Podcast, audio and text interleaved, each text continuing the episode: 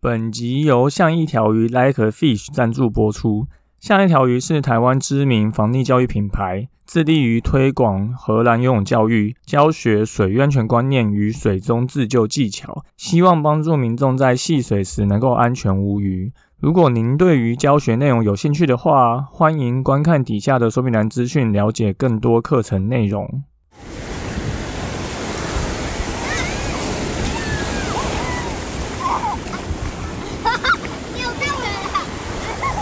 现在时间下午五点钟，海水浴场关闭，请尽速从水里上来，谢谢。Hello，大家好，你现在收听的是救生日常，我是焦哥，又来到本周的新闻报报啦。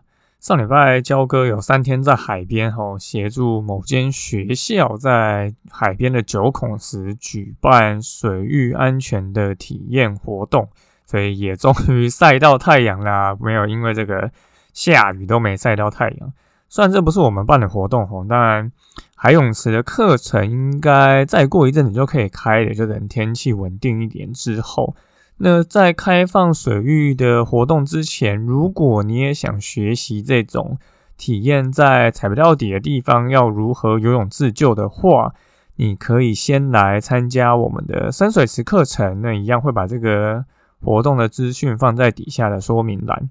好，那本周三件事情跟大家说，第一个就是我们防溺自救游泳课的新教练介绍啦。我们来了一位新教练，叫做金沙教练，而且他本身也非常的热衷于教学，然后兴趣也有在做潜水。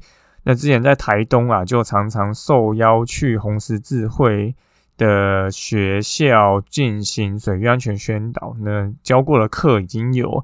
四千堂以上呢，就包含救生班啊、个人团体之类的，那教学资历可以说比教哥更丰富啊。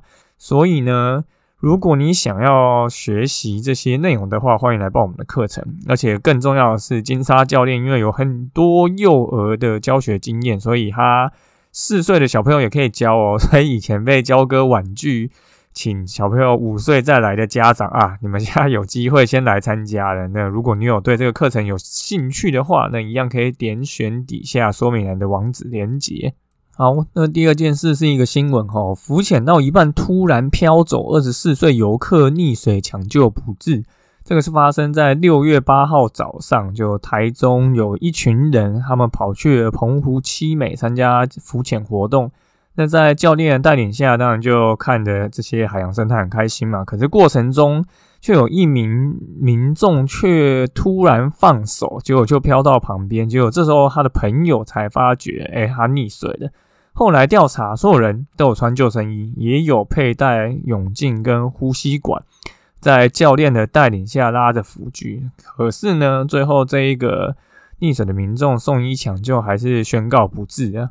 那浮潜其实是夏天非常热门的休闲活动哦，就你从网络上其实就可以看到浮潜的活动，非常多人会去从事。可是呢，浮潜意外其实是比一般自由潜水或水肺潜水这些大众觉得更高风险的活动更常发生意外的吼。那原因大概也不难理解啦，因为浮潜其实是一种只需要面镜跟呼吸管就能够参与的活动，那这些装备其实要买都很方便的，去各大。呃，户外用品店啊，网络上啊，其实都可以很容易就买。所以，焦哥自己在海边的时候，也会看到非常多的游客会带着这些装备来现场。那有时候有穿救生衣，有时候没有穿救生衣。但如果我们只依赖这些装备的保护的话，那如果装备有一些问题，你可能就会发生一件状况。因为据焦哥自己的不准确经验观察了，大部分浮潜活动的游客其实都不太会游泳，甚至很多根本就没有学过。所以，既然没有相关的游泳技能，我相信水域安全观念知识应该也蛮薄弱的。所以，如果你在一个不对的时间点，在一个不对的地点下水，那风险就会很高。那这一次活动还是有专业教练团带的哈，而且是有穿救生衣、有面镜、呼吸管的状况，还是会发生溺水。那教哥觉得原因大概有几个哈，第一个就是器材使用的不当导致溺水。因为我们在从事浮潜活动的时候，你会戴着面镜跟呼吸管，所以不管是吸气、吐气，都是用嘴巴来操作。那这个对于没有使用过的游客来讲，其实是会有一个要适应的时间的。那在不熟悉装备的情况下，又在低头看生物，那可能刚好你抬头看水面的时候，风浪打过来，就造成呼吸管进水。如果你这时候不懂得呼吸管排水的话，很有可能就会呛到。那呛到的下一次反应，你可能就会直接把呼吸管拿掉，那反而就会更容易紧张，发生溺水的状况。那第二个原因呢，不合不合适的装备也可能是发生意外的原因之一哦。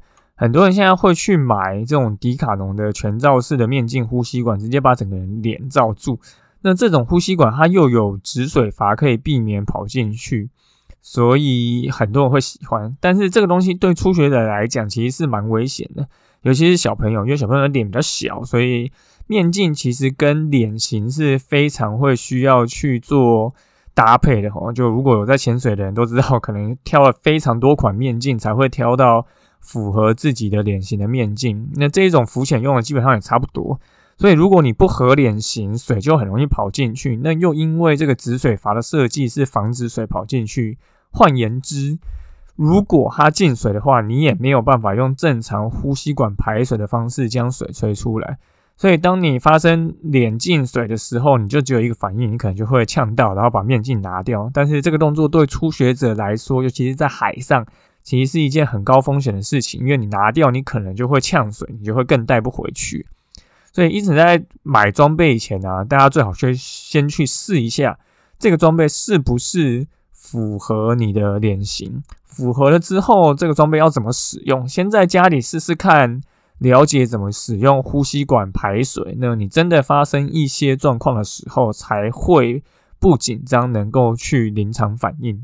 好，那最后是一个直播的活动资讯哦，是荷兰妈妈的游泳教育直播经验谈。就是焦哥原本前两天要来做这个直播分享，跟一位我以前在编防溺自救教材协助非常多的一位荷兰家长来进行直播对谈。结果呢，昨天使用这个。线上的直播软体，不知道为什么网络上的教学就跟我做的教学就完全不一样。然后参考官方 FB 的做法，就是写的方式，我这边也没有办法执行，所以昨天的直播计划就搁浅了。所以没有意外的话，我们下礼拜会再挑一个时间来进行。那刚好这位荷兰的家长，他以前在台湾也是。游泳教练，所以我相信他会非常清楚荷兰跟台湾游泳上面的一些教学的差异。所以你现在听到这一集 podcast 就代表啊，上次直播失败了，所以我们下一次会再试哦。那应该会在下个礼拜挑一天，所以大家可以持续去关注我们脸书粉丝团的资讯，我们会再把直播的链接公布在那边，那就再请大家 follow 起来。好，那本周就是这三件事情跟大家说。第一个就是我们现在暑假有越来越多新教练了。那如果你的时间允许，然后你的小朋友四岁以上，基本上就可以来上课了。那趁夏天平日可以排课，比较密集的上课，也可以帮助你就是更快学会这些防溺自救技巧。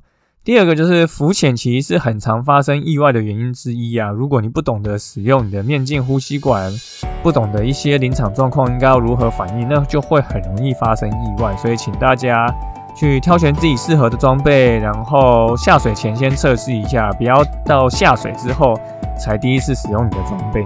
最后呢，我们有一个荷兰妈妈的游泳教育直播对谈，应该会在下礼拜那个时间会再公布给大家。那如果大家想要发我最新资讯的话，就可以关注我们的粉丝团，我们都会将资讯放在上面。